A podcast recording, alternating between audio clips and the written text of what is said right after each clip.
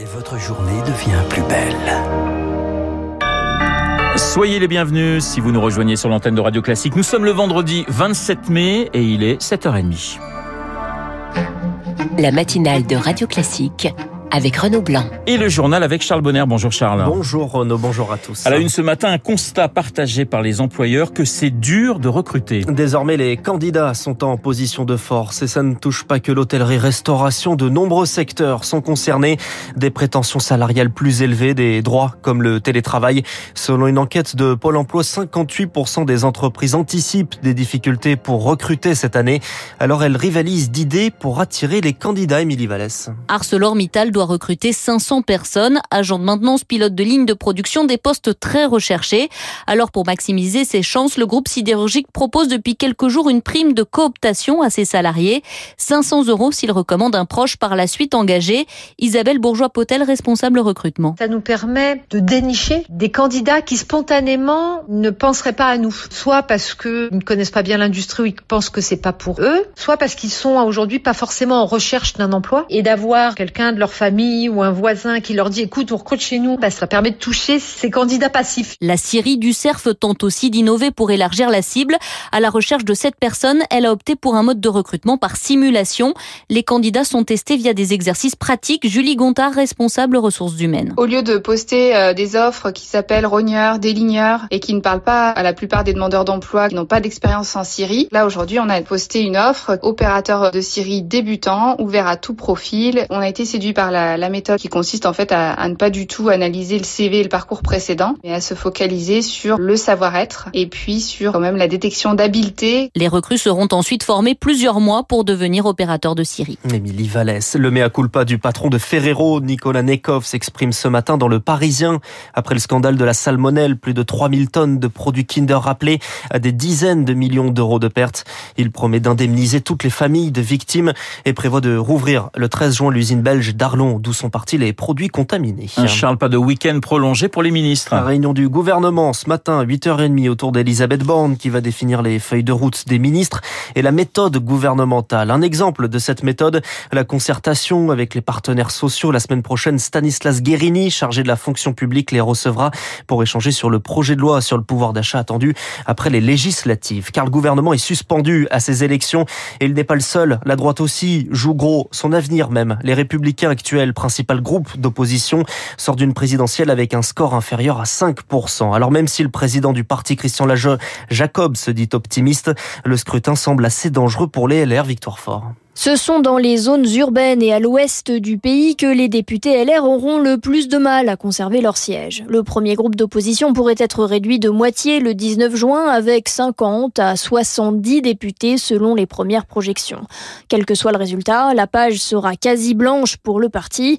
L'élection pourrait faire renaître des querelles intestines avec de nouveaux départs vers le camp majoritaire. Bruno Jambard, sondeur, vice-président d'Opinion Way. Le grand enjeu euh, au lendemain du scrutin, c'est peut-être qu'au-delà du nombre de députés qui vont être élus sous l'étiquette LR, c'est euh, de savoir combien vont s'inscrire dans un groupe les républicains. Ça reste euh, une grande interrogation sur l'avenir de ce parti et sa capacité à trouver sa place entre une extrême droite euh, qui ne cesse de progresser et un centre qui s'est installé maintenant depuis plus de cinq ans dans le paysage politique. Cela est d'autant plus vrai qu'au lendemain du scrutin, Christian Jacob, président des Républicains, va passer la main. LR n'a plus de leader charismatique. La phase est délicate. Qui reprendra le flambeau s'interroge un ancien président de groupe.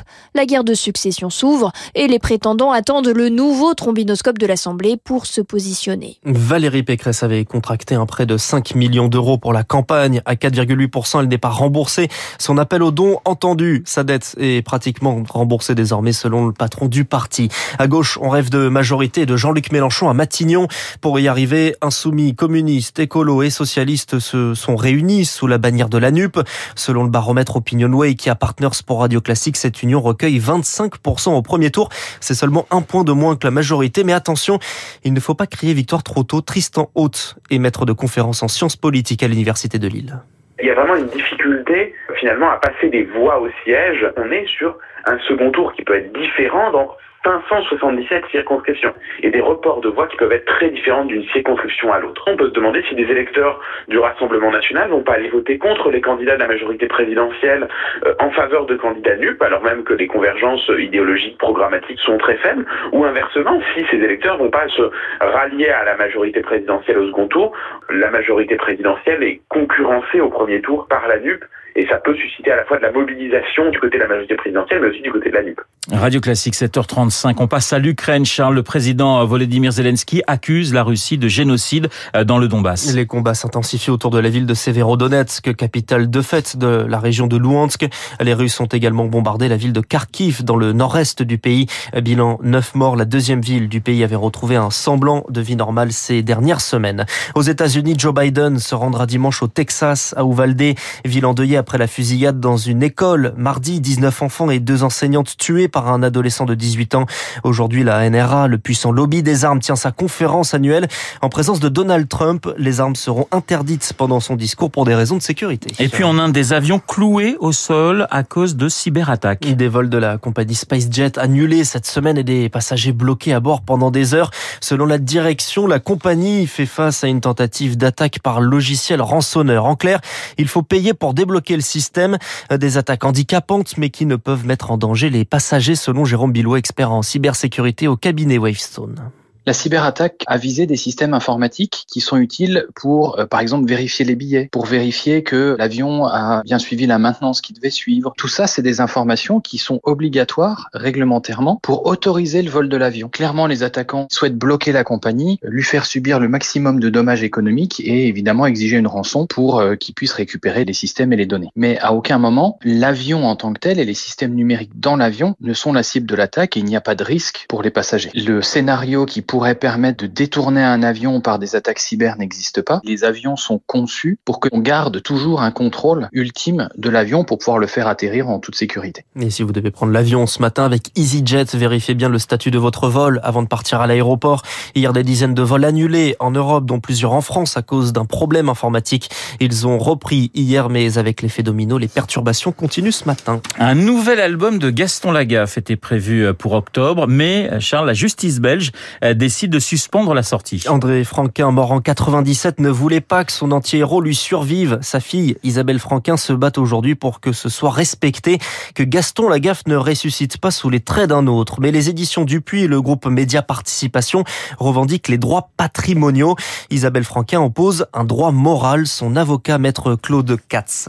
Il y a un enjeu important. Je pense que d'une certaine manière, euh, Média Participation a un peu envie de la mort du droit moral des auteurs pour pouvoir faire tout tout seul, pas avoir euh, ces ennuyeux euh, auteurs qui les empêchent de faire exactement ce qu'ils veulent. Mais c'est pas comme ça. La loi prévoit des dispositions de droit moral qui ne peuvent pas être modifiées par un contrat. Ce n'est pas parce qu'on a cédé les droits patrimoniaux qu'on peut faire avec ces droits quelque chose qui est tout à fait contraire à ce que voulait l'auteur lui-même. Le respect de l'œuvre passe au-dessus de tout quelle que soit la cession de droits patrimoniaux, Isabelle Franquin doit absolument faire respecter la volonté de son père. Un propos recueilli par Rémi Vallès. Un arbitrage sera rendu à la fin de l'été pour savoir si l'album peut sortir. Lui, en revanche, revient, c'est confirmé.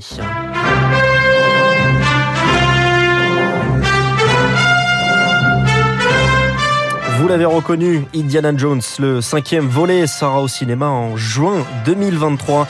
Un peu de patience, c'est Harrison Ford qui l'a confirmé. Harrison Ford, quel âge? 79 ans. Bravo. Bravo. Écoutez, hein. Et puis du sport, un autre vétéran. Gilles Simon, 37 ans, continue son aventure à Roland Garros. Qualifié pour le troisième tour, ça passe aussi pour Hugo Gaston. Chez les dames, Caroline Garcia est éliminée. Alizé Cornet et Léolia Jean-Jean sont qualifiés aujourd'hui du spectacle avec Novak Djokovic, Rafael Nadal et Carlos Alcaraz. Mais surtout la jeune Diane Paris contre l'américaine Sloane Stephens à 15h30. Merci Charles, on vous retrouve à 8h30 pour un prochain point d'actualité. On va rester à Roland Garros puisque dans les spécialistes, euh, j'aurai le plaisir de recevoir Nelson Montfort, le point effectivement sur le tournoi. Je 7 et match avec Nelson dans une